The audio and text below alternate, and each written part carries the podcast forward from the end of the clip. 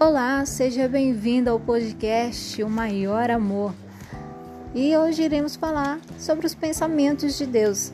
E o nosso versículo-chave é Jeremias, capítulo 29, versículo 11, que diz assim: Porque eu bem sei os pensamentos que penso de vós, diz o Senhor, pensamentos de paz e não de mal, para vos dar o fim que esperais. Os pensamentos de Deus ao nosso respeito são além do que podemos imaginar. Nossos pensamentos são finitos e limitados, os de Deus não.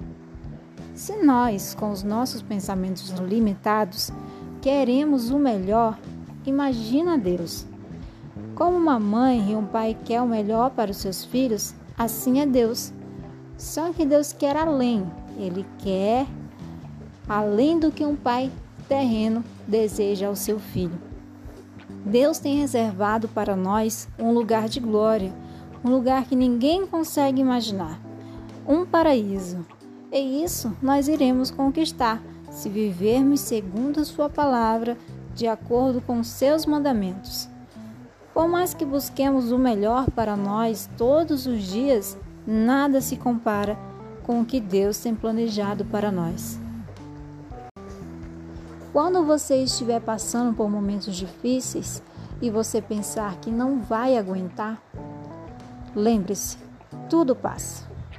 Assim como as coisas boas passam, as coisas ruins também passam. Nada aqui nessa terra é eterno. Não se apegue ao momento que você está vivendo, pois ele vai acabar, seja ele bom ou ruim.